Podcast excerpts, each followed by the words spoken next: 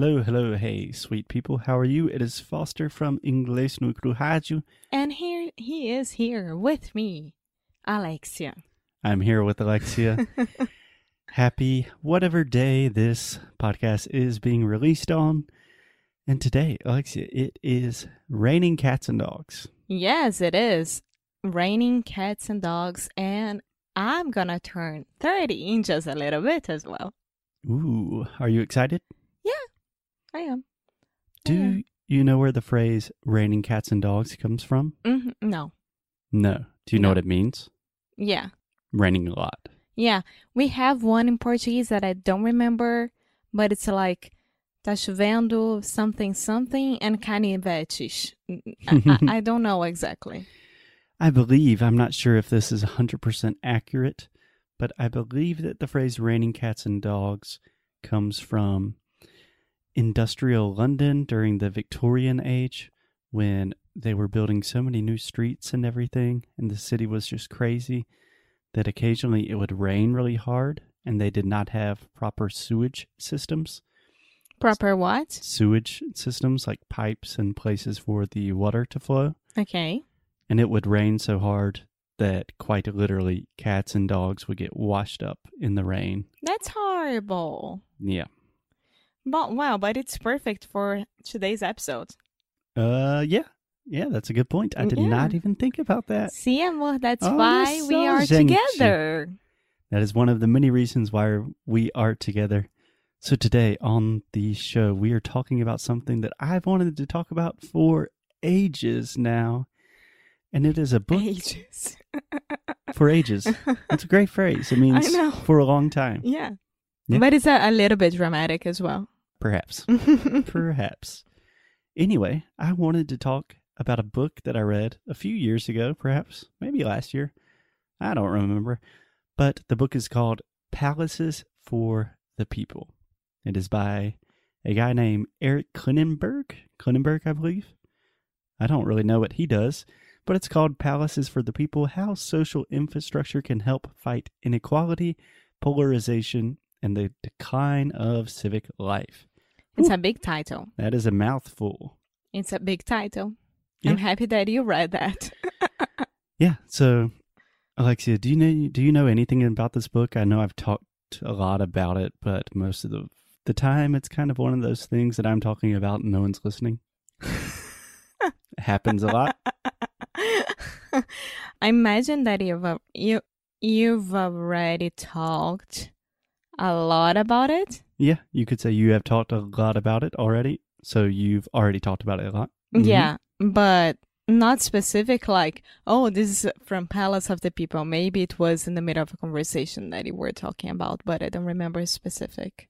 Yeah. So this book is about social infrastructure, which essentially is referring to services, building structures that support and improve the quality of life in a place.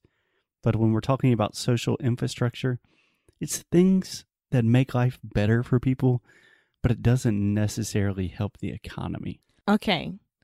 So It sounds so boring, but I promise it's not. so like what? For example, libraries, public libraries. That is one of the main things that he talks about in the book, and that's why we're talking about it today because we visited my public library in Spartanburg, South Carolina yesterday. Yes, we did. It's amazing. Yeah, we'll talk about that in just a second, but other examples would be public parks, nature, Public museums. museums, transportation, public sports, things like that. Public sports. Yeah, sports groups, sports teams like soccer fields. Ah, okay. A place for you to play. Yeah, Okay. sure. Yeah, it's just things Public gym. things that make life better but don't really make money. Or just like those things that exist in, in Rio for seniors in the um, plazas and all Mhm. those. How do you say that? Uh, it's just like a recreational park for seniors. I don't know. It's a place for old people to stretch their legs a little bit. okay. Okay, so Alexia, the phrase "palace is for the people." This originally comes from Andrew Carnegie, who, do you know who Andrew Carnegie is? No idea. No idea. Oh boy.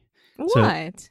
He's just one of the most famous historical figures in all of American history. I'm sorry, I'm not American. I didn't study American history that much as well, so we could No focus on a, on need to apologize. European Okay. history. Anyway, Someone is talking here. oh, my Amazon device is talking to me. Yeah. Okay, we will just make sure we don't mention your name anymore, but it should be fine. Okay. So, this phrase, palaces for the people, originally comes from Andrew Carnegie, who he is most famous for building most of the railroads. And he's one of the richest people in all of American history. And he built a lot of things with steel and railways, that kind of thing. Mm-hmm. So he was British, right? Uh, originally, he was Scottish, and then he immigrated to the U.S. Yeah, I imagine because they they were the ones who would do all the railroads and everything that time. Mm-hmm. The Scots, the Scottish. Scottish people. But Andrew Carnegie also started building a lot of public libraries, and he thought they were hugely important, and he called them palaces for the people. That's where the title of the book comes from, and I just think it is intensely beautiful. It's beautiful when you think about it. Palaces for the people. I mean, everything is built for us. All of this is built for us. It's for the people. It's beautiful. Yeah. So that's where I wanted to start today. Alexia is talking about public libraries because honestly, I think it's something super, super important for society in general. And it's something that we take for granted, which means we don't appreciate it enough. That's very true. So, Alexia, yesterday we went to the Spartanburg Public Library. This was your first experience. No, not your first experience in a public library in the US, but your first experience at this one. How was it? What were you expecting? How was it compared to your expectations? It was my first one. And no, it was not. We also went to the North Carolina State Public Library in I Raleigh. thought it was. Huh? No, we didn't. yes, we did. No, we didn't. Ah, we did, but I thought it was a college library. It's the public university library. Ah. So it's still public. You don't have to go to the college to Okay. go there. But I thought it was from the college. Okay. Yeah, that that that one had the robot, remember? The the robot who would grab the book that he wanted. Yes. So we also went to a public library many years ago in Raleigh, North Carolina, which is the capital of North Carolina. And this public library is associated with the public university in Raleigh.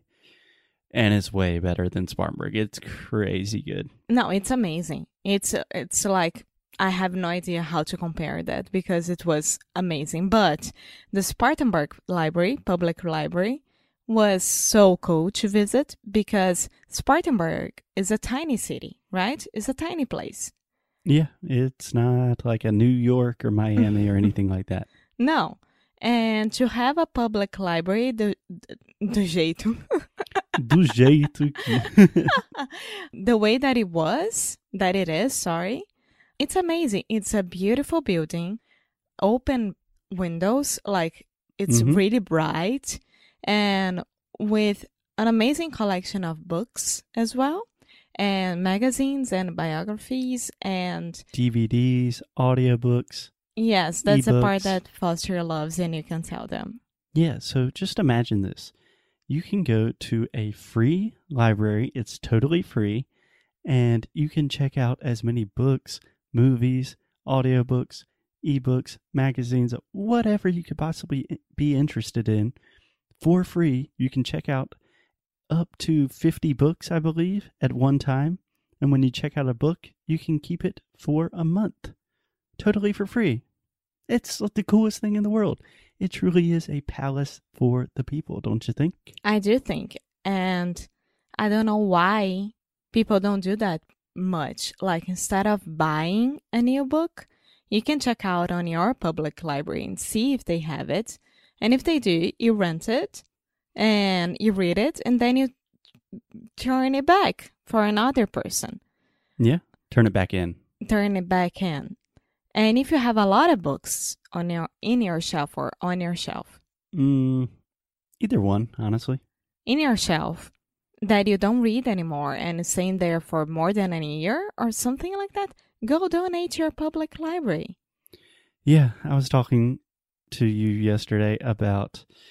I hear so many people, especially with English, like, hey, I wish I could do this, but I don't have the resources or the money or anything. Well, with public libraries, you have all of the knowledge that you could ever want in books.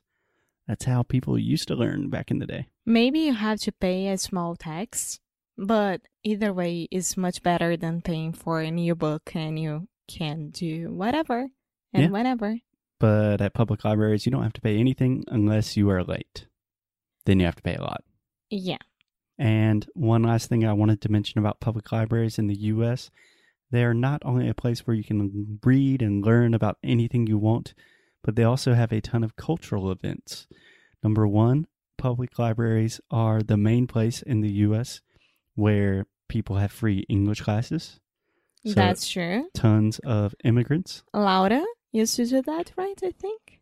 Laura Perucci. Yeah. I believe so. Hey, Laura, I need to send you an email.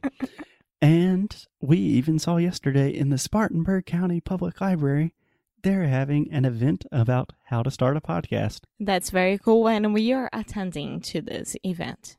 Imagine that.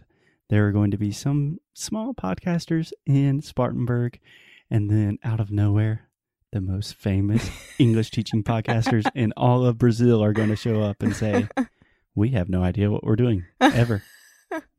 so maybe we can learn something too. Yeah, it's gonna be cool. So, next episode, we are gonna continue talking about these palaces of the people.